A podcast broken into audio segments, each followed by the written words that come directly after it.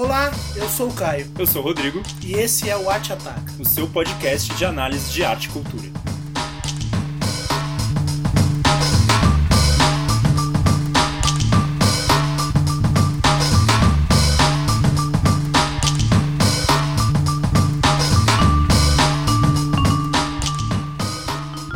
Olha aí, estamos aqui mais uma vez no seu podcast favorito, o podcast da sua vida, o Arte Ataca. E como tá a sua saúde vital hoje, Caio? Em que condições você se encontra para fazer essa gravação? Eu estou é, de ressaca, bem mal, bem, bem, bem pronto para fazer as pessoas debaterem. Mas foi uma ressaca criativa. A gente bebeu e criou ao mesmo tempo. E criou tanto quanto bebeu. Exatamente. E esse foi o grande problema. Exato. Né? Que a gente costuma criar muito. Exato, é. E também, quando cria-se muito, também bebe-se muito. Mas não é isso que a gente vai falar. Hoje nós temos mais um episódio daquela nossa gloriosa sessão Vim, Vi e Venci, que a gente já teve um episódio desse, em que nós recebemos um convidado para falar sobre uma obra escolhida por ele aleatoriamente, né? Não precisa ser algo que está acontecendo. A pessoa escolhe e vem aqui falar sobre ela, sobre ela e a gente comenta e pergunta. E... E o imperador romano desse, desse nosso episódio é quem? Guilherme Almeida, Nossa, que esse nome ele, ele produz um, um certo, uma certa aura. Exato, Né? a própria casa Guilherme de Almeida está aqui. então. Exatamente. Perfeitamente. Todo mundo me fala pra colocar Guilherme de Almeida nas coisas, mas. É só Almeida, não tem Pra, Almeida, pra sim. dar essa carteirada. Eu tenho, né? Mas eu falei, ah, não vou pôr, cara, não vou dar essa carteirada. Ah, é Exatamente. verdade. Bom, Guilherme É, Almeida, Já conhecemos a voz, agora a pessoa. vamos, vamos conhecê-lo. Exatamente, já me antecipei aí a vocês me apresentarem. É, sou o Guilherme, sou jornalista. Estou aqui para falar de uma coisa que não tem nada a ver com o que eu faço enquanto jornalista. Estou aqui única e exclusivamente na condição de amigo das pessoas que fazem esse podcast. E O que é muito importante. o que Ah, eu diria exato. que é mais importante do que você conhecer o, o que você vai falar. Uhum. É, e trouxe aí... Numa época de. Nepotismo. eh, Exatamente. É, eu ia fazer uma pergunta. emba- embaixador. O seu inglês é melhor do que o do Eduardo Bolsonaro?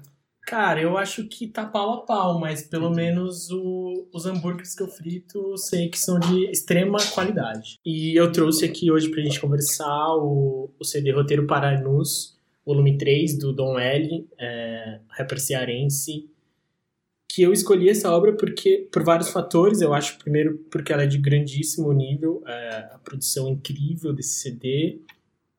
E como o nome do, do álbum já diz, ele tem um link aí com, com Carinha Ainus, que tá em voga agora por causa do, do A Vida Invisível, inclusive, né? É o filme. É a indicação brasileira ao Oscar. Perfeito. E, bom, eu acho que é um CD que, além de, de ter um nível muito alto, ele fala muito com, comigo e fala com muitas das pessoas que estão em São Paulo hoje, que é essa cidade que recebe e destrói sonhos, né? Pessoas que vêm pra cá em busca de algo melhor. Como nos filmes do Ainus, a gente vai discutir isso depois ainda, é, tem uma entrada disso. Então tem uma proposta intertextual aí que você está fazendo entre o cinema e a música. Você buscou essa. Tem a, a sua escolha tem muito disso? Passa por aí. Passa por aí?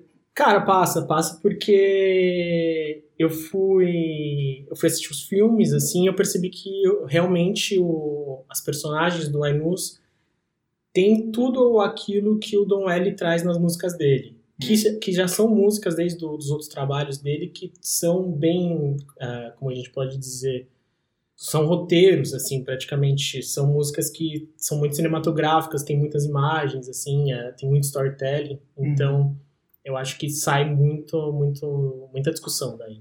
Bacana. Eu fiquei um pouco surpreso quando você é, escolheu esse, esse disco.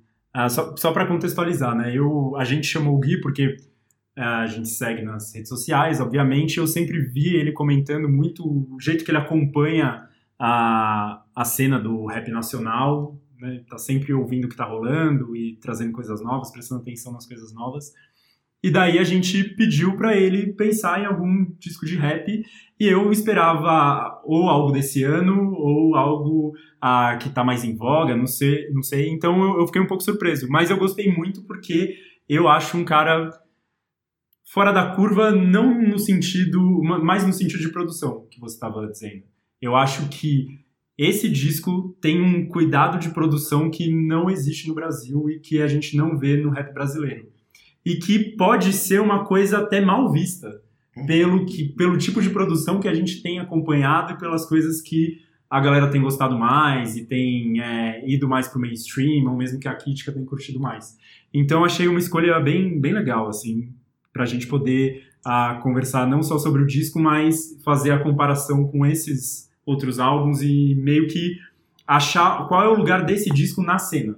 É, isso, eu acho que essa é a pergunta que eu faria para ele. É, inclusive, eu, eu não falei agora, mas um dos motivos de ter escolhido esse disco é porque também ele já de cara, nas duas primeiras músicas principalmente, ele já chega com os dois pés na, na indústria do rap em geral, fala da cena, cita nominalmente alguns rappers, cita, é, não de uma maneira mais subjetiva, outras coisas que ele vê de problemático, assim, no, na cena do rap. Então, acho que discute isso também. Acho uhum. que isso que ele faz, ele, ele traz a cena do rap nele nessa forma também, falando essas duas primeiras músicas principalmente.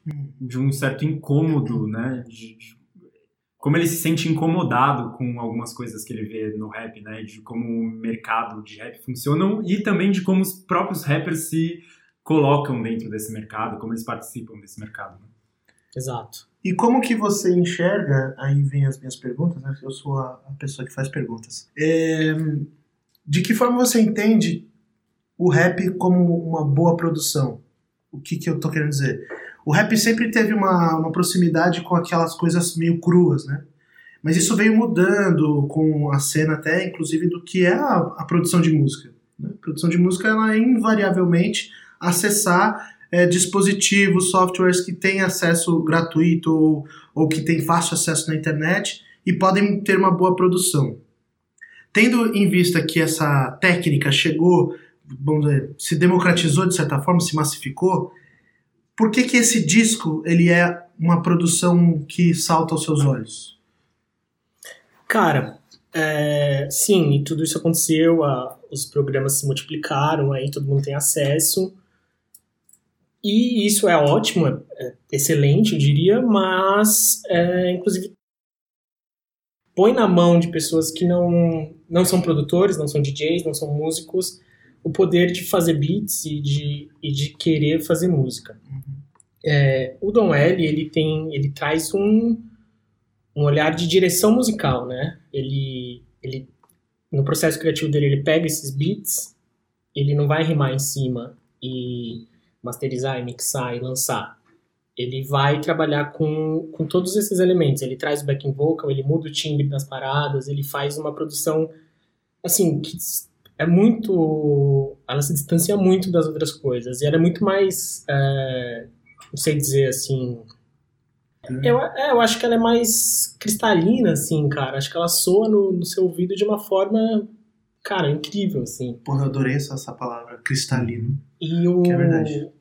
o lance do, do CD do Don L também, esse, principalmente, é que ele Cara, ele não é boom bap, ele não é trap, ele não é grime, ele não tem. Ele realmente foge da, da caixinha, né? Porque todo mundo adora falar que foge da caixinha, não, não tem essa.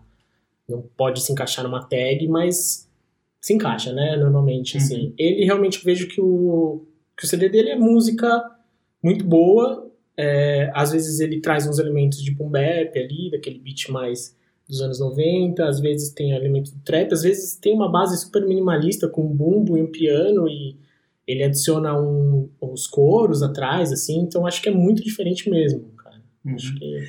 E quando eu ouvi, eu tava ouvindo inclusive com o Rod, né? É, eu senti uma, uma, uma espécie de. a presença de uma música que a gente chama de mais sofisticada, né? Então você tem jazz também, Sim. Você tem fritação do, do saxofone, você tem é, pianos que estão que dão um certo flow na música, assim. É, você tem uma presença das músicas que me aproximam o Don L mais de um a Tribe Called Quest, assim, de uma experimentação muito mais jazzista do que do rap como a gente conhece no Brasil. E por que que essa essa diferença para você é importante? Por que que essa, como você falou, né, cada um quer ficar fora de uma caixinha, mas se encaixa numa caixinha. Ele de certa forma também se encaixa numa, que é estar fora das outras. Claro. Mas de que por que que isso é importante para você na cena do rap nacional? Cara, eu acho que isso por si só não é uma, uma garantia de um trabalho massa, assim. Eu acho que o mérito desse disco, é claro, ele tá fora da caixa e isso é muito bom. É, mas eu acho que, que é importante pro rap nacional porque depois ali do. Acho que teve um começo de anos 2010, assim, até um pouquinho antes que vem o Emicida e vem o Criolo e começa uma coisa de do rap com os elementos da música brasileira também, vem chegando. E esse foi um momento criativo. Depois disso, eu acho que ficou muito categorizado entre, as, entre os artistas que fazem o boom bap, o rap de mensagem, né? Que, entre aspas, claro, porque, enfim, acho um termo meio complicado. E a galera que faz o trap do, do Migos, assim, de Atlanta, sabe? Aquela coisa de skir skir, é, vamos tomar lean, vamos usar droga. Eu acho que ficou bem dividido, assim, acho que quando chega um trabalho como o do L, e tem outros também, tem o, disco do BK, o Castelos e Ruínas, que eu acho que também é paradig- paradigmático, assim, para o cenário.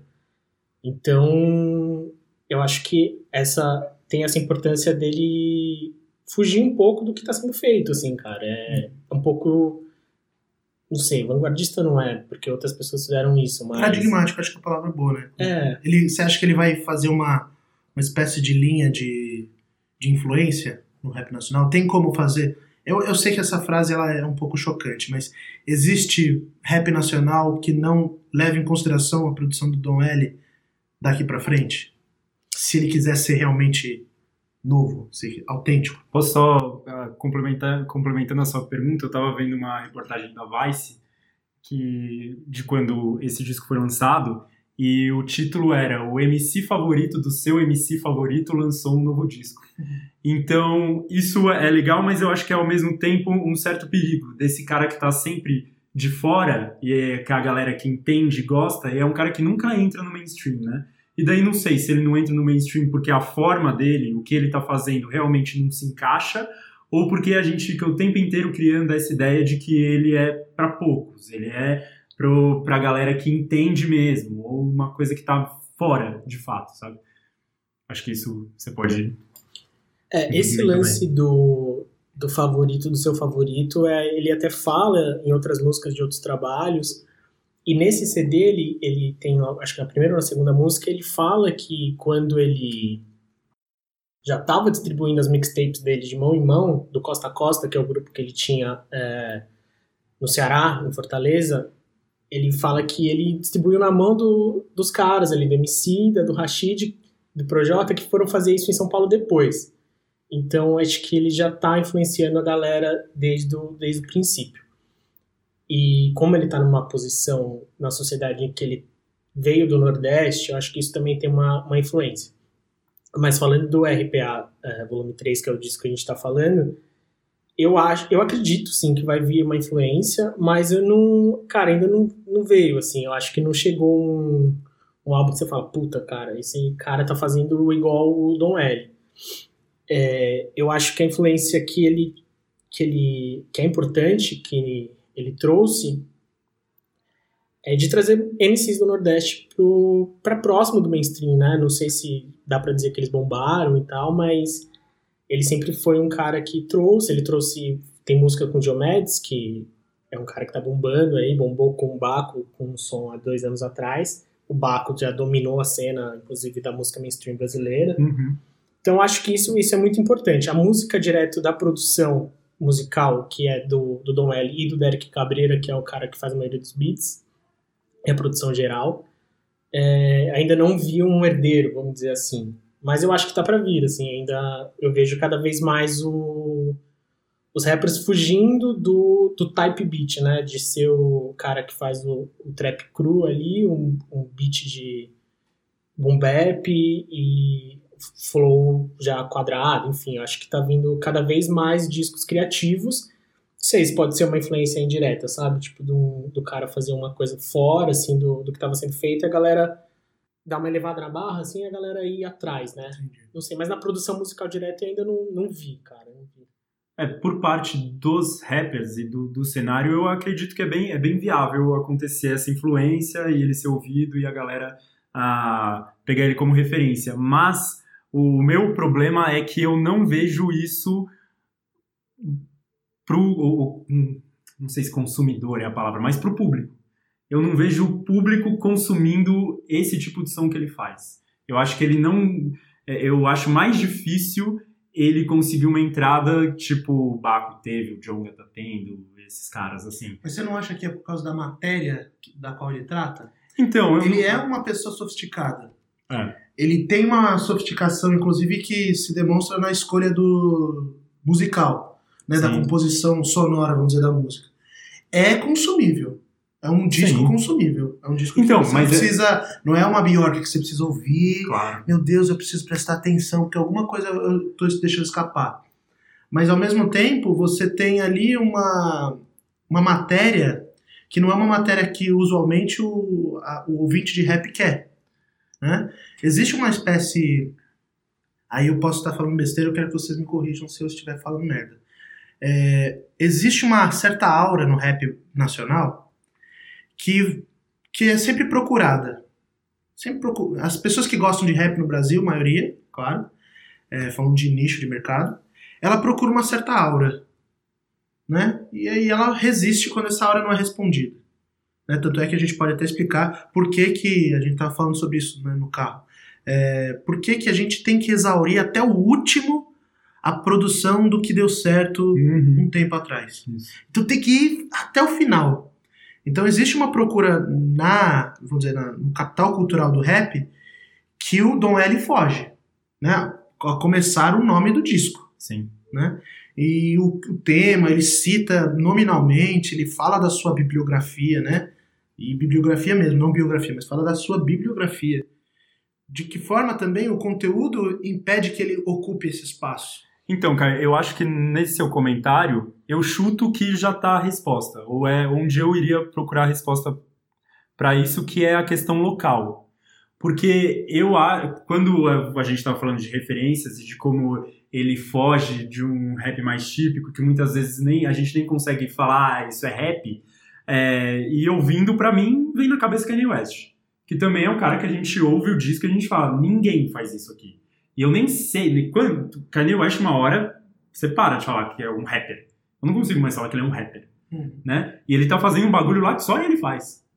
E, e cara, a gente consome o Kanye West com muita facilidade com música pop. E, mas parece que há algo local de se fazer rap no Brasil que não deixa que o Dom L tenha esse mesmo espaço, tá ligado? Claro que com as suas devidas proporções, com seus devidos lugares e tudo mais. Não sei. O que, que você acha? É isso. Não, é, eu acho que essa questão de buscar a- essa aura que você tá falando, ela tá mudando, cara. Eu acho que, tipo, os artistas, eles estão cada vez mais é, propícios a fazerem trabalhos que que fujam, assim, dessa questão de, tipo, vamos meter o dedo na ferida, vamos ser uma voz de protesto, vamos... Opa. Vamos ser uma voz de protesto. Estão fugindo um pouco disso É, eu vejo tra- trabalhos com conceitos bem diferentes. Por exemplo, o Neil lançou um CD agora em que ele fala. Ele é um boneco que fugiu da caixa na, na loja, escapou e ele vai narrando a vida desse, desse avatar que é ele, na verdade, né? Tipo, são coisas muito criativas que estão acontecendo. Acho que isso está mudando. Mas é, o rap enquanto música popular no Brasil, ele é o ele é o Costa Gold, ele é o Raikais, ele o, eles são são coisas menos sofisticadas, muito menos sofisticadas assim, são coisas que falam mais com o público jovem, muitas vezes que falam sobre drogas, mas no sentido de vamos usá-las e vamos pegar as mulheres que a gente conhece. E isso é o que chega no mainstream que eu acho que dá uma explodida, assim. É, concordo com o Rodrigo, acho que parece, assim, tem um quê de Kanye West, acho que ele é influenciado diretamente em algumas músicas, inclusive desse CD, assim. É, mas eu acho que, que o, o Dom L também não tá no, no, underground, sabe? Ele tá, no, ele tá beirando ali, o, porque eu acho que tem uma, um grupo, assim, de, de artistas que eles não conseguem romper uma barreira de chegar em todo mundo, mas a gente vê o, as listas indies e listas até mainstream de, de melhores do ano, por exemplo, elas estão dominadas assim por rap, né? Nos Uhum. últimos nos últimos anos é isso, inclusive Você diz no Brasil? Ou... isso. Até, por exemplo, e lá fora também, né? É, As listas porque da Pitchfork. Não, lá acho que inclusive muito mais, muito né? mais. Mas assim, você vê o, a Rolling Stones dando prêmio pro Rincon, pro Baco, de melhor disco do ano, melhor artista, não sei o quê. Então eu acho que o Noel tá próximo, assim, cara. Eu não acho que ele esteja tão longe, mas.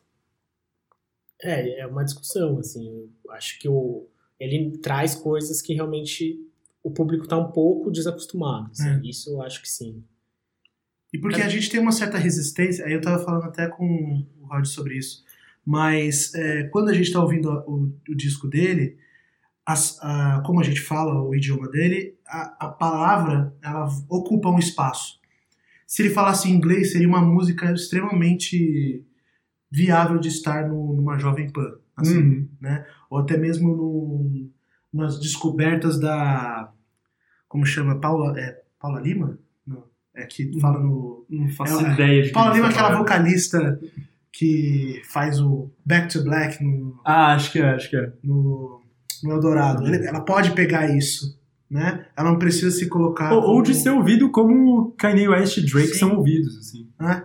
E, e tem isso, né? Mas por que, que existe essa resistência? Então, por que, que o Don L não está numa cena como o Baco está, como o, o Jonga ou até mesmo o Rincon? Então, aí eu, eu- eu vou voltar no, no ensaio é, clássico do Paulo Emílio Salles Gomes, do Cinema Trajetória no Subdesenvolvimento, que é uma coisa que a gente parece não ter superado, que é essa condição de subdesenvolvido precisar sempre aparecer, né? E lá, quando ele estava falando, né, nos anos 60, era uma coisa, com explosão do cinema novo e tudo mais, mas que agora, é um, mundo muito mais global e por tudo, toda a história que a gente já passou, as coisas mudam, mas a gente parece ainda exigir que a, a música local, que a arte local tenha sempre, até na sua forma, não só no seu conteúdo, mas também na sua forma, essa marca de, do subdesenvolvimento, tá ligado?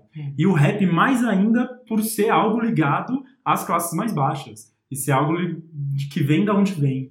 Então, essa coisa da, da alta produção e de talvez não falar exatamente da, aquilo que quer ser ouvido. Nessa entrevista que eu tava vendo, o Dom L fala, pô, percebi um sério problema em fazer o que o povo quer.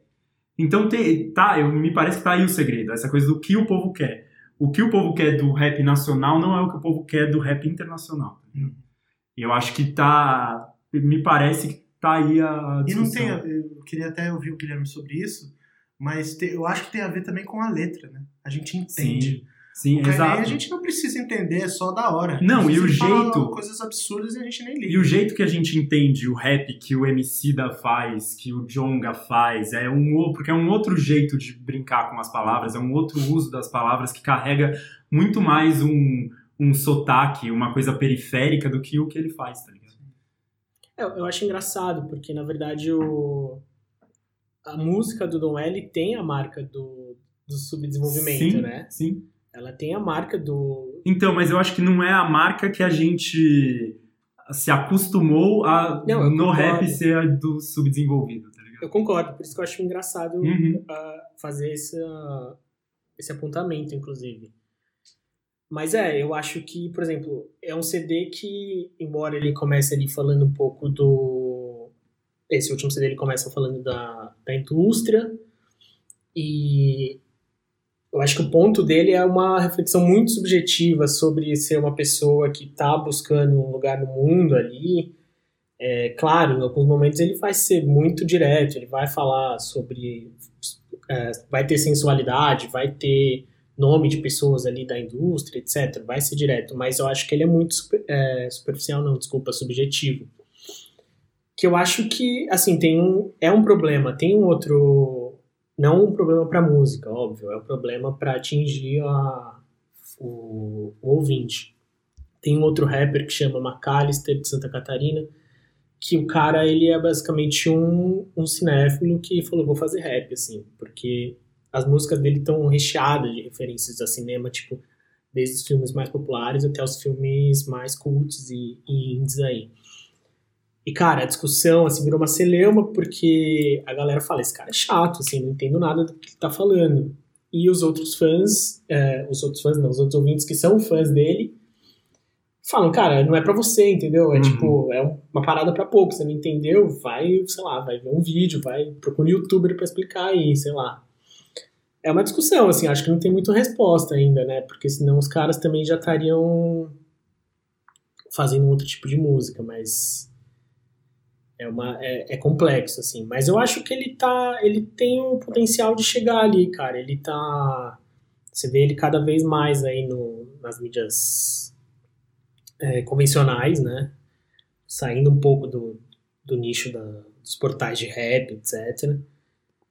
Eu acho que, que ele tem um potencial para chegar. Eu acho que tem muito, tem muito a ver com o que o Caio falou do, da língua, né? Uhum. Eu acho que sim, realmente. É, tipo... Porque a gente para nela, né? É, exato. Mas eu acho complexo. Acho complexo. É. é interessante também saber que o papel do rap, não só do rap, né? Da literatura, do cinema, o cinema menos, eu acho que o cinema ele tem ele ainda se transforma em panfletário com mais facilidade. Sim. É, mas as mídias, os formatos artísticos têm se distanciado de uma certa matéria brasileira, assim, né? E distanciado no, não no, no, sentido da fuga, mas de, de pensar isso. Por que, que eu tenho que produzir música é, exótica né? Agora, que eu tenho que produzir literatura exótica, eu não posso produzir boa música, seja qual for a sua, sua temporalidade, vamos dizer assim. Existe uma, uma espécie de responsabilização agora do hum. artista, né? Sim. Que chegou atrasado no Brasil, parece. A gente parece o não tem, não teve, né, alguém que fizesse isso com a conduta, eu sou um artista, eu vou produzir boa música. Foda-se se eu vou falar sobre a minha quebrada, se eu vou falar sobre uh, o boy das esquinas. Foda-se. Porque o Kainé faz isso, né? Tanto é que ele é Sim. uma pessoa que se descola e da, da, vida social. Ele é uma pessoa extremamente. quase tem uma cefalia ali dele. Pro Trump, né? né? Então. E ele tá fazendo boa música e a gente consegue uhum. curtir ele. Nós, a maioria dos liberais adoram, a maioria dos esquerdistas uhum. adoram. Sim. Né? Então existe uma espécie de distanciamento da arte e da política, sim, e da política no sentido forte do termo, né? É interessante que ainda está, mas não está como central. Acho isso interessante no disco do Don L. Aparece Marx, aparece Kerouac, aparece a literatura, o cinema, né? E não necessariamente para falar sobre as dificuldades, né? Hum. Acho que é interessante a gente deslocar, né? É, é, não é permitido só sofrer. É permitido Exato. também produzir coisas diferentes. Né? Sim, eu tenho um. Já que vocês entraram no campo da alta crítica aí, brincadeira, é, tem um ensaio do Machado que ele, que ele fala, né, que o, a literatura brasileira, ele enquanto crítico, né, que a literatura brasileira ela estava sendo assim, contaminada com os indianistas ali, os, a galera do romantismo que fazia uma literatura de mostrar o Brasil enquanto índio, aves, é, pessoas peladas e descrever a natureza e que ele considerava que a boa literatura, que ele não fala isso com essas palavras, mas que é a dele, era aquela que mostrava o Brasil sem falar do Brasil, né? Que ali na subjetividade das coisas mostrava como que funcionava o o país em que ele estava localizado quando ele escreveu aquelas coisas. Uhum. E eu acho que, que, faz parte também. Eu acho que o Dom L, tipo, ele vai referenciar Fortaleza às vezes, ele vai fazer isso sim, mas eu acho que ele faz uma música universal. Uhum.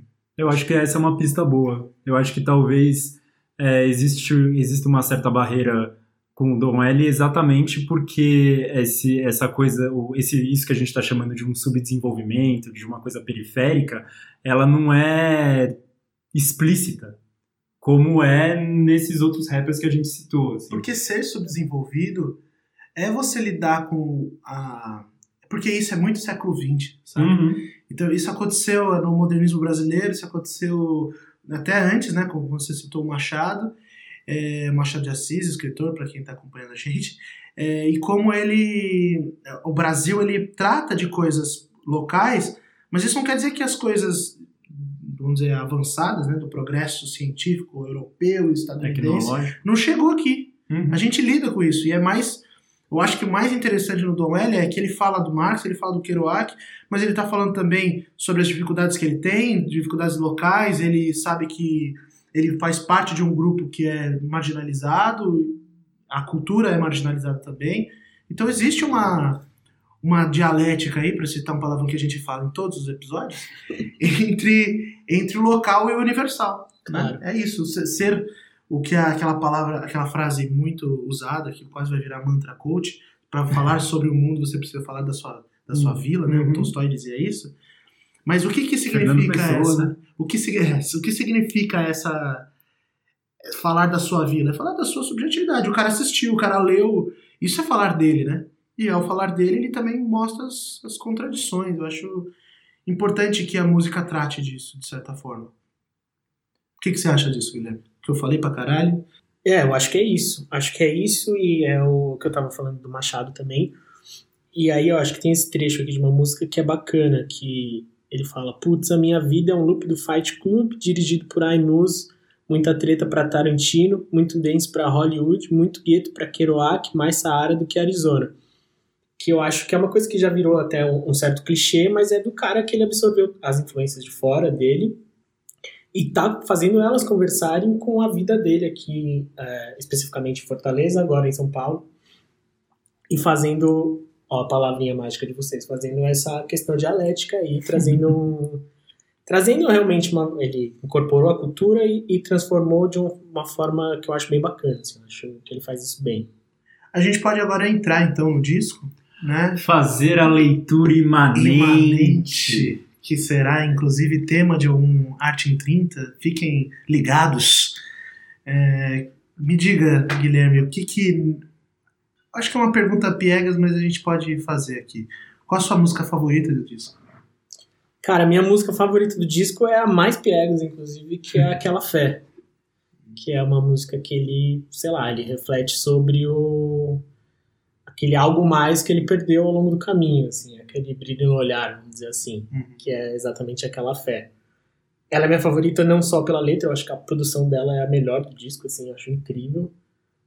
É, E, eu, claro, a letra é perfeita, tem um feat bem bacana também. É a minha favorita. É de vocês.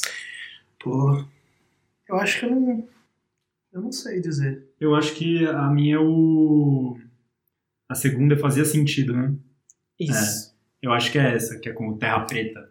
Isso. Eu também, pela batida, assim, eu acho animal, assim. É Uma coisa bem inesperada, que eu falei, caralho, eu tô ouvindo isso num disco de rap é brasileiro. Boa, essa é E aí foi- me chamou muita atenção, assim. O final, né, com aquele coro ali. É, muito tem o legal. coresia, então. É bem Kainé, né? Bem, cara. Bom, então vamos falar do disco in- inteiro, né? Porque Uhum. vocês. Eu acho que a gente pode falar do porquê do nome, né? Acho que você falou no início, né? É, a gente resvalou, né? É, a gente Uhum. falou de Pode certa entrar forma que mais nisso, existe. é, você acha. Por que que você acha que o cinema. Eu acho que eu tenho a minha tese, mas eu queria saber a sua. Por que, que o cinema se faz presente nesse disco, assim? Tá, o primeiro, o Ainus, é, acho que ele tem uma uma relação ali de proximidade por ambos serem de do Ceará, né, de Fortaleza. É, e mais do que isso, na temática, eu acho que o Dom L não só nesse CD, no, nos outros trabalhos dele, trabalhos dele, sempre foi um cara que fez músicas que são cinematográficas, contando é, episódios, são é, storytellings, esse tipo de música. E parece ser um cara que curte cinema também, né? Então eu acho que ele traz o traz o Ainus, mas eu acho que o, essa questão é que ele se enxerga como um personagem do Ainus. Que é aquele cara que está sempre em busca de si, de ser um de ser alguém no lugar de onde ele veio, mas que depois ele vai para outro lugar e lá ele não se sente mais ninguém, e quando ele retorna para casa ele também já se sente um estrangeiro lá. É, eu acho que isso ele ele se coloca como um personagem desse diretor e eu acho que ele aborda bastante esses aspectos nas músicas. Entendi. Então, só pra gente localizar, né? O Ainuz dirigiu filmes como Viagem Porque Preciso, Volto Porque Te Amo, Céu de Sueli, Praia do Futuro, Madame Satã. Madame Satã. Então, eu acho que principalmente nesses filmes mais road, tipo o Céu de Sueli e o Viagem, Mas On the Road, pra citar o Kerouac. Kerouac.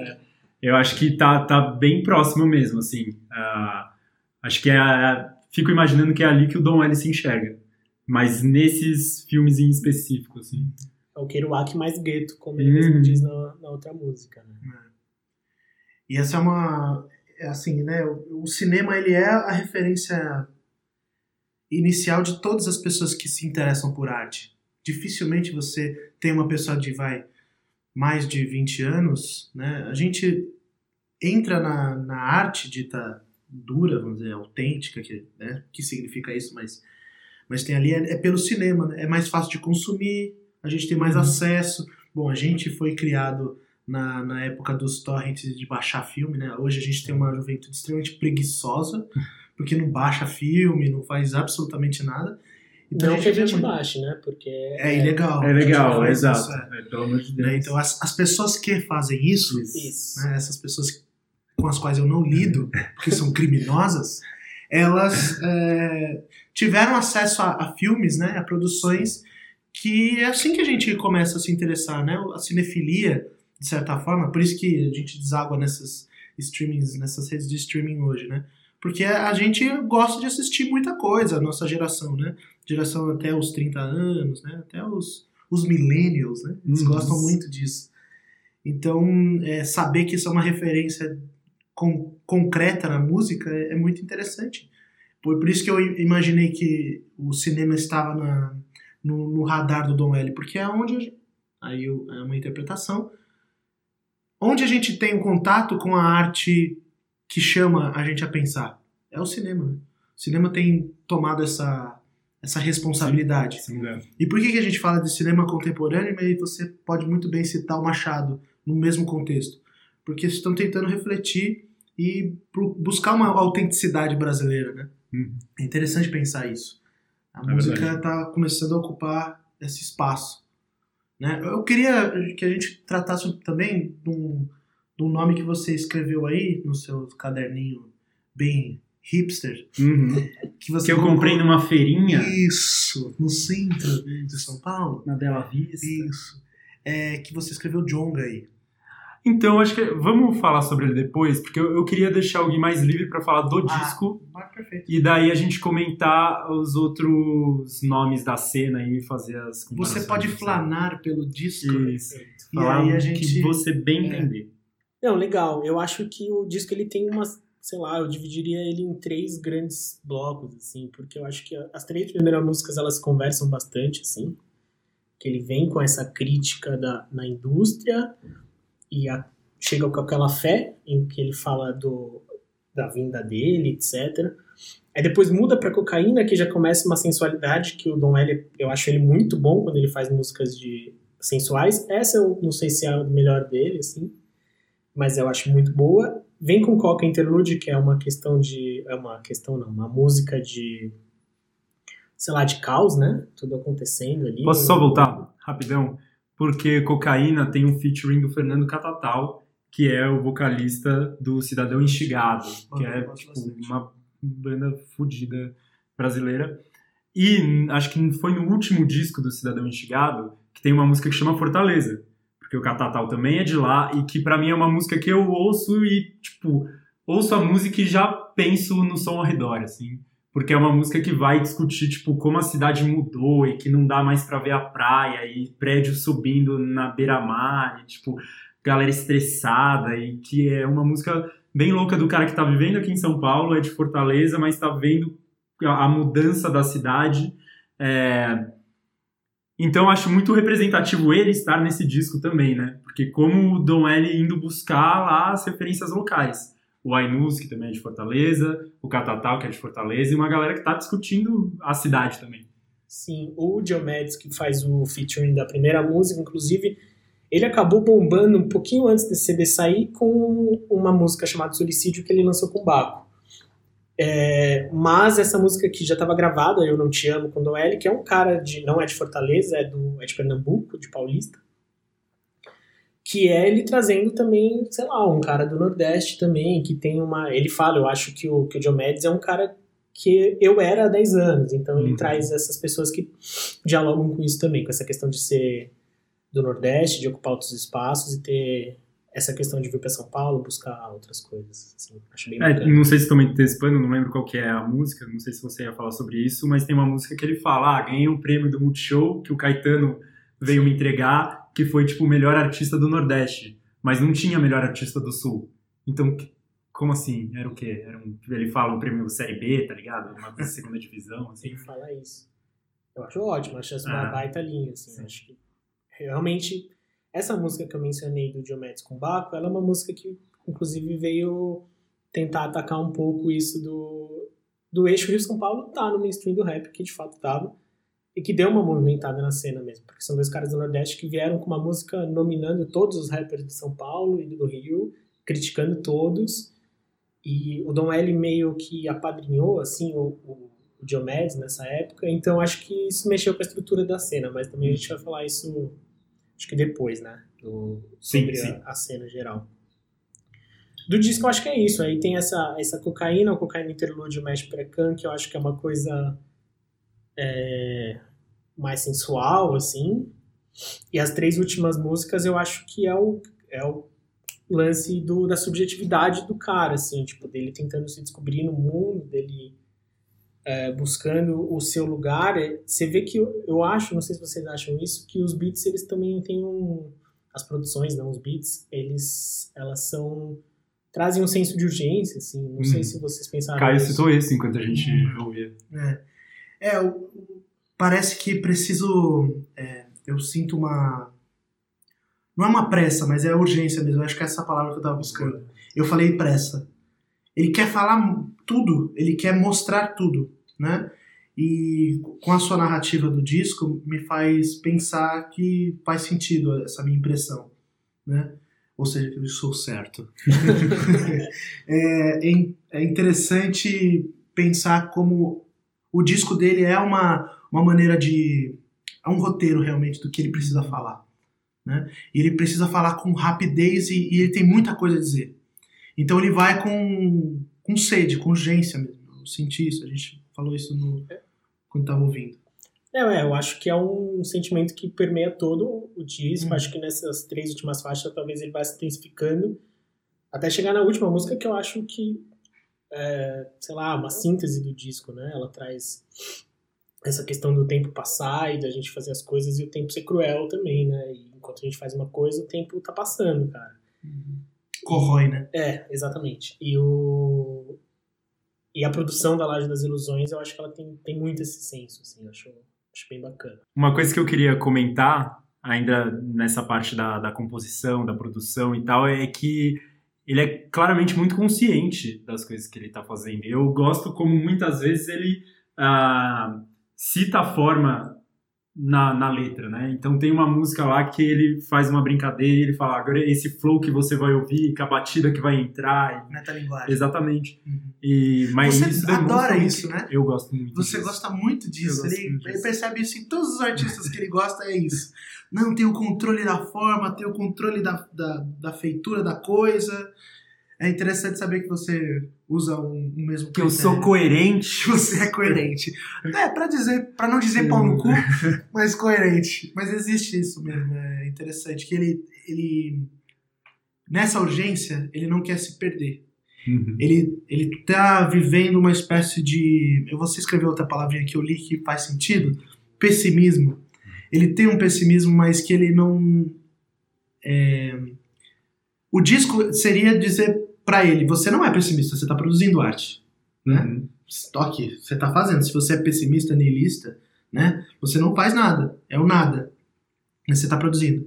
Então essa contradição, né? Que ele tá, te- vê o mundo como pura ruína, né? Uma laje das ilusões. E ele consegue produzir em cima disso, é um disco negativo, no, no sentido forte do termo, né? Uhum. Ele produz uma, uma quebra realmente. E, e é urgente, ele fala pra caralho. As músicas são letras bastante construídas e, e muito. e com, com bastante conteúdo. E tu tem um, um controle ali, mas um controle meio disruptivo. É interessante ver como a música consegue fazer isso, né? Sim. Sim. Esse que você mencionou, ele, fa- ele vai. Eu acho interessante porque ele tá falando do, do flow dele, ah, da batida que tá vindo atrás, e ele tá falando também da cintura da, de uma mulher que tá com ele, né? Então acho que tem muitos elementos que ele tá manejando ao mesmo tempo. Eu acho bem, bem interessante mesmo. E o disco é pessimista. Eu Uhum. acho que, que é bem pessimista, assim. Eu acho que ele tá vendo que o tempo tá passando e você falou que ele não quer se perder. Pelo contrário, né? Eu acho que ele quer sei lá, né? se achar nesse caos. E ele até deu uma entrevista que eu tava lendo esses dias que ele fala que quando ele veio para São Paulo, ele estava super empolgado porque saindo de Fortaleza, tô indo para o lugar onde tudo vai virar. E ele chegou aqui, ele viu a indústria e o país e a cidade em ruínas, assim. Então, acho que isso foi uma influência forte que dá para sentir nessa nessas letras, assim. Gui, eu fiquei com uma dúvida, mas eu queria que você desenvolvesse mais. O que, que você chama de sensualidade nas músicas? Cara, ele fala. Ele tem músicas.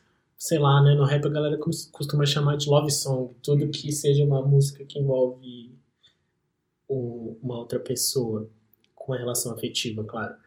Eu acho que ele é sensual porque ele não. Ele, ele brinca um pouco, ele não é tão direto, embora às vezes ele fala, tipo, minha língua no, na buceta dela Uhum. mas ele nunca é, é um cara tosco, assim, no trato, sabe? É, ele tem esse cuidado, né? Até porque ele é um crítico desse gangsta rap, assim. Ele tá criticando a galera que tá fazendo isso. Exatamente. Ele é um cara preocupado em, em falar de sexo abertamente quando couber e também em ter um... Ele sempre tem umas produções que, sei lá, parece que reforçam a sensu- essa sensualidade. Acho que o- a mixtape anterior dele é mais forte, inclusive, nisso. Mas eu acho que ele não é aquela coisa de, tipo, mexe a bunda aí, Uhum. é, rebola aí gostosa, saca? Tipo, acho que tá sempre num. Tem uma substância diferente. Assim, Então essa sensualidade é isso, né? Uma espécie de é, cortejo. Um- É, Apesar de, ser- de falar, né, como você falou, de sexo oral ab- abertamente, vamos dizer, no caso que você trouxe, ele não é assim, não é hiperrealista, mas no sentido de não ter aquela capa meio brilhante em cima do que ele tá falando. Não sei se isso faz sentido pra vocês. Tem uma certa uma organicidade, por isso sensual, quando você fala de sensual, eu entendo o que você tá falando. sim. Porque existe um cortejo que acontece mesmo, né? Nessa música aqui, inclusive, Cocaína, eu acho muito legal porque ele, ele consegue, ele vem com um refrão que ele fala, se não tô enganado, é, é sem estresse, claro, ninguém deve nada, é, porque revenge porn é pra otário. Hum. Bom, vocês estão ouvindo aí, se vocês ouvirem, é um filho da puta que está fazendo é, obra agora em casa. Não na minha casa, mas na casa desse arrombado, tá bom? Tá martelando a nossa cabeça. Sigamos. É bom até para dar um, um- uma aura do que é esse episódio. São as ferramentas que é a faixa 7 desse disco, cara. Muito bom. Então eu acho que isso é muito legal, assim, ele, tra ele tá falando de sexo com outra pessoa como uma coisa assim, cara, sei lá, é bom, né, é saudável, eu e você temos uma relação aberta, ninguém deve nada pra ninguém, e ainda consegue trazer uma discussão importante de falar, porra, revenge porn é coisa de otário, então vamos Uhum. ficar ligado aí, galera. Acho que, que é legal, assim, o jeito que ele Tem um trata, papel, né? o jeito que ele trata Ah, o Militou. sexo. Militou Não, todo. é- E ele é um cara que se coloca, né, nas redes sociais e, Sim. tipo, através de um discurso que não é um discurso simplão, assim, né? Tipo, um discurso superficial de... ah, Ele é sofisticado, cara. Eu acho Tipo, que a é. palavra é isso. Ele é sofisticado. assim. Mas é, não é uma sofisticação acadêmica, Pedante. pedante. Não é, não é disso É. nem... Tem estofo, né? Hum. É, é Sim. isso. Pra gente entrar e começar a citar é, outros nomes da cena, eu queria falar de algo que eu gosto muito e que é difícil eu ver no rap nacional. E que é uma coisa, já que o Caio tava falando dos meus gostos, dos meus padrões estéticos, é, eu gosto muito de música que tem muita variação. a variação, aquilo que te tira do lugar de você estar acompanhando linearmente a batida, né? O, o, o som, enfim, a instrumentação, o que quer que seja, e que daí vem e muda e sai daquilo e vai para outra coisa. E ele faz isso várias vezes, tem muito disso nesse disco. E isso é uma coisa que eu gosto muito e que muitas vezes me incomoda no rap, porque é aquilo, é o cara que é o rap mais simples É possível, né? 16 barras, refrão, Isso, 16 isso. barras, saída. E o cara fazendo, criando em cima da mesma batida que se repete. Então, não sei, queria que você falasse um pouco mais sobre isso, sobre esse padrão e da galera que tá fazendo sucesso, tá no mainstream, meio que seguindo esse padrão. E que eu acho que ele sai bem da curva aí. Sim, é, a galera que tá seguindo no mainstream fazendo o padrão, não do Dom L, o outro padrão. É. Entendi. Eu acho legal, assim, aquela fé que é a terceira faixa, assim, ela é incrível, cara. Ela começa com um. Ela começa com uma coisa meio é, minimalista, assim, e ele vai subindo o tom, vai subindo o tom, e aí ela é até melancólica, né? E aí tem uma virada de faixa entre o, o, o Nego Galo com outro verso, que dá uma subida geral na música. E aí, quando o Nego Galo termina, a música parece que volta, diminui e vem um Uhum. piano e muda ela inteira, assim, Uhum. cara. É incrível, assim, é muito bom mesmo. Tipo, eu fico arrepiado muito essa música todas as vezes, é, é muito boa. E acho que o CD inteiro tem bastante variação, assim. É, em ferramentas, por exemplo, ele tem um verso ali, um refrão, e no final ele coloca um, um vocal com autotune que vai se perdendo, um, tem uma voz modificada repetindo o refrão assim por cima e o autotune por trás, que eu acho que é muito 808s e Heartbreaks Hum, do, do. Kanye. E, cara, sim, ele é um cara que ele navega na, na mesma música, assim, na mesma faixa. Como você acha que a, a aura, sabotagem e racionais ainda está presente ou não na, na cena do rap? Tá, é, eu acho que ela tá presente de uma forma é, mais subjetiva, assim, a- o, que é o que a gente conversava, assim, é, antes de gravar você estava falando que o Mano Brown foi muito criticado quando ele saiu, sei lá, ganhou uma grana. Uhum. Eu acho que isso é o principal, assim, os caras que fazem rap hoje, que são diferentes do, que soam diferentes do que o Racionais soava nos anos 90, nos anos 2000, e o Sabotagem, eles são muito criticados, assim. Tanto é que tem a figura do, do guardinha do rap, né? Que é o cara que vai em todos os raps falar, isso pra mim não é rap. Rap pra mim é facção central, racionais, é, sabotagem. E todos esses caras, assim, que, que cresceram nos anos 90 com isso. Então eu acho que. Eu acho que é assim, claro, influenciaram, eles abriram as portas, né? Tenho que dizer. O Sabotagem, inclusive, ele começou uma coisa que foi respingar no Criolo, que era fazer uma. Inclusive por causa do Daniel Benjamin, né? Que produziu os dois. Que é fazer uma mistura com outros gêneros, trazer muito da música brasileira para dentro do rap. Então, essa eu acho que foi uma influência mais direta. Mas eu acho que o Racionais e o Sabotagem estão hoje mais como dois é, espíritos ali que a qualquer hora alguém vai chegar e falar: Cara, você não é o Sabotagem, cara, você não é o Racionais. Isso pra mim O não é cânone, rap. né? Isso, o cânone é, como Acho que tem mais na o- literatura, no cinema. Tem em Acho que mais o artes. Sabotagem, porque o Racionais, sei lá, em 2013, 2012, agora não lembro. Não, acho que tava mais pra 2014, tava lançando um, di- um disco só com beat de trap que, inclusive, os guardiões do rap falaram: Isso aqui não é Racionais, por um Racionais. Então eu acho que tá mais presente assim nesse sentido, cara. É, Uma referência meio cânone mesmo, né? Uhum. É. Claro, a referência de serem caras que desbravaram, porque no momento que não existia a indústria do rap que tá nascendo no Brasil, eles conseguiram, né? Eles fizeram Sim. sucesso, alcançaram muita gente. Bom, eu acho que a gente pode então entrar no que você falou do Baco, do John. É, nessa galera nova aí que tá fazendo muito sucesso e que tá é, sendo ouvida até por uma galera que não costumava ouvir rap, talvez. E, E vocês reparem só que o filho da puta parou de bater, então nos desculpem pela, pela bateção das ferramentas, como lembrou o Guilherme. Isso. Esqueci de falar, o Racionais e o Sabotagem, os Nacionais e o Sabotagem, acho que não existe um disco de rap que não tenha um verso que faça referência Uhum. aos dois. Uhum. Mas eu acho que isso é mais uma forma de homenagem, assim. É. Não vejo isso como uma coisa ruim. referências diretas ou indiretas. Até porque não é um cânone dos anos 30, né? Toda essa galera ouviu Exatamente. e cresceu ouvindo, provavelmente. Entraram no Então- rap por conta disso. É, né? então. E são rappers muito diferentes, né? A maneira que o Mano Brown fala, canta é muito diferente do Sabotagem. Eles são dois, vamos dizer, duas linhas de uma espécie de plano cartesiano, assim. O Mano Brown é a linha do- da largura e o outro é da, da altura, assim. E aí tem o rap nacional acontecendo. Né? Exato. É que eu acho o que aproxima os dois é que os dois eram muito autênticos e muito periféricos, né? Hum. Num momento de extrema violência de São Paulo dos anos 90, assim. Vixe. Estavam vivos, isso já era meio chocante. Né? Um Exatamente. sai, né? Dos dois foram é, vítimas e vitimizados pelo, pelo sistema carcerário prisional brasileiro, né? Então, Pois é. Mas sobre o. Não, sobre o que você falou, Rodrigo, do, da cena, cara, você tinha comentado que a gente ia conversar um pouco sobre isso. Eu peguei aqui alguns CDs, assim, do ano passado que eu gostei. É, eu gostei muito do, do Jonga, o menino que queria ser Deus. Gostei muito. É, mais do que eu gostei do que ele lançou esse ano, Ladrão. Hum. Mas é, eu acho que ele é um cara que se aproxima um pouco mais do, de um rap padrão, vamos dizer assim.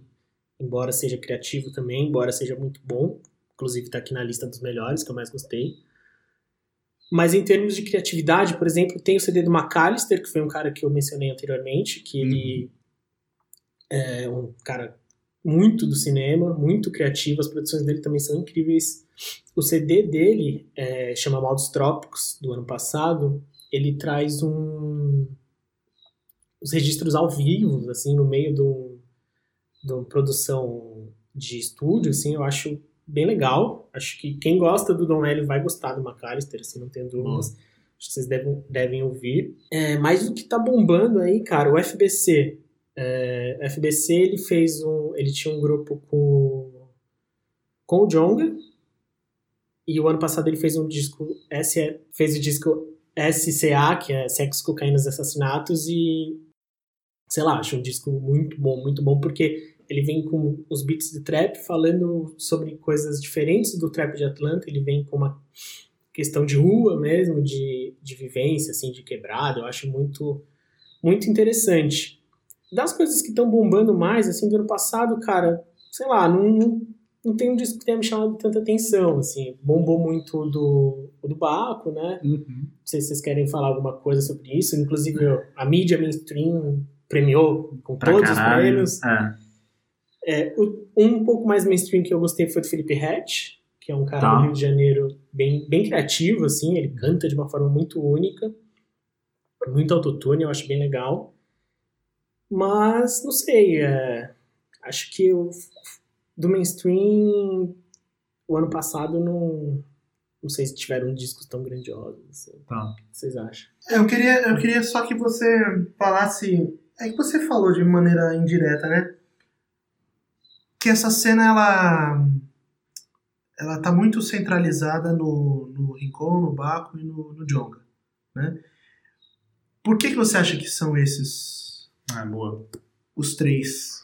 Por que, que você acha que esses são o Rincon gravou no, no Studio Colors é, recentemente. Sim. Isso é.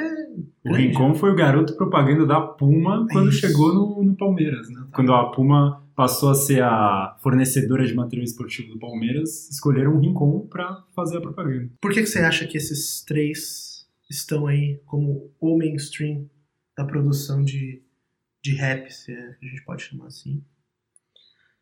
Cara, o, o Rincon, ele realmente, quando ele lançou o Ponta de Lança ali, foi uma coisa bem única, assim. Foi, ele trouxe um afrobeat misturando com, com um beat de trap, assim, bem pesado e, assim, estourou, né? Explodiu na época.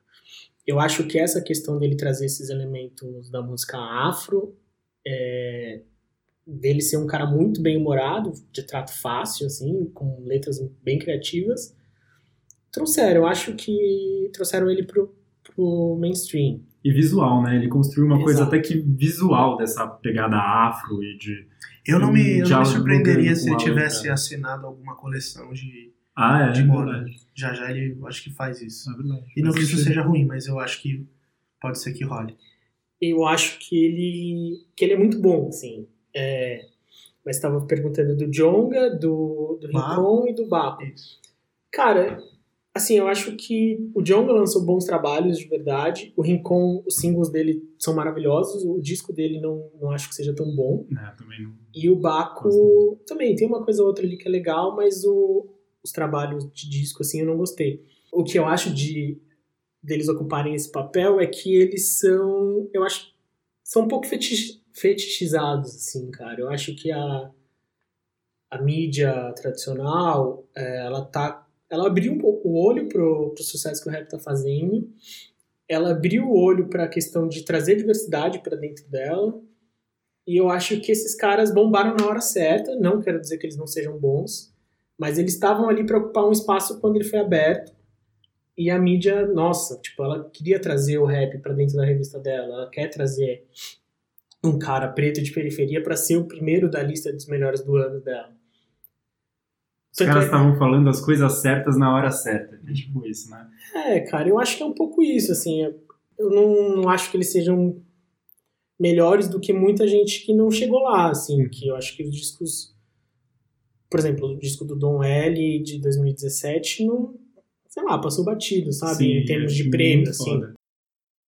2018 teve outros discos que eu achei bem melhores, assim, que não só eu, né? Todo mundo que gosta de rap, acompanha esses lançamentos que não estão ali no mainstream, concordam, assim, de maneira Sim. geral, que esses discos que chegam ali na Rolling Stones, por exemplo, tô falando muito da Rolling Stones, não é nada pessoal, é só uma referência de mídia Sim. musical mainstream.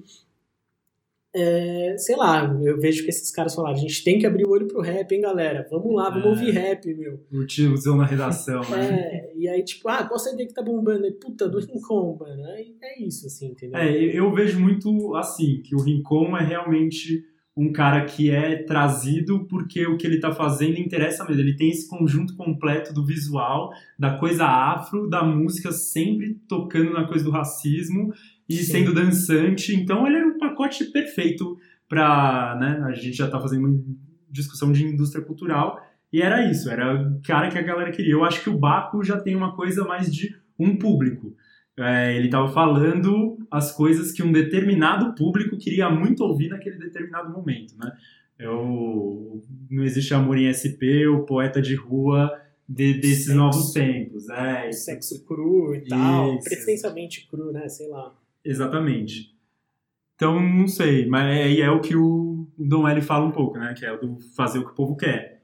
É, mas é interessante como os, os dois, junto com o Jonga, chegam nesse patamar, mas me parece que por caminhos diferentes. assim.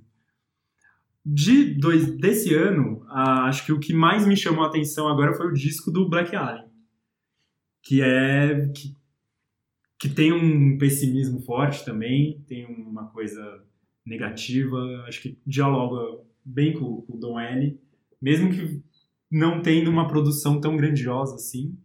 É, me parece um disco mais de. Como que eu posso dizer? De, de porrada mesmo, né? De, de pra cima, assim. É, eu, eu preciso dar uma reouvida. Eu ouvi umas duas vezes, assim, não... confesso que de primeiro momento não me pegou. Uhum. Embora eu curta muito o trabalho dele. Mas eu acho que não tem discussão, um disco super bem produzido. Ele escreve muito, né? Ele- As letras dele É, são, então, são é, muito isso é boas. absurdo. Isso é absurdo. Eu acho um baita disco também. Já que você falou desse ano, é, tem um disco que eu acho que todo mundo devia escutar, que tem um pouco a ver com a discussão do episódio, assim, do, do podcast, porque são dois caras que estão fazendo uma coisa bem distinta, assim, que eu acho que é bem original, não vi ninguém fazendo ainda. São Hot e Oreia, é uma dupla de Minas Gerais que, inclusive, tinha, uma- tinha um grupo chamado DV Tribo, que era o Jonga, eles dois, Uhum. o FPC, a Clara Lima e o DJ Coyote. Eles se separaram, cada um foi para um, pra um canto. O Hot e Oreia permaneceram juntos, fizeram uma dupla. E, cara, eles fazem um. Eles rimam, mas eles têm um lance estético de serem pessoas que. é, sei lá, o Oreia pinta o cabelo de rosa, pinta a unha, sai de shortinho. E ele até fala em uma certa música: a galera me acha. Os caras me acham gay, as minas me acham desconstruído. Uhum. E eles são muito bem humorados nas músicas, assim, as letras são de tiração de sarro total, mas sempre criticando assim o, o que está acontecendo no Brasil hoje, assim, eles dão uma criticada muito sutil e bem elaborada, não é aquela coisa direta, tipo, eu odeio o sistema. Hum. Fuck the police. Então, assim, rap, inclusive o nome do disco se chama Rap de Massagem, que é um, sei lá, um jogo com rap de mensagem que a gente até mencionou anteriormente. Então, Hot Oreia rap, rap de massagem, eu acho que, sei lá, é o meu destaque desse ano por enquanto, Tá. assim. Legal. Nem não conhecia.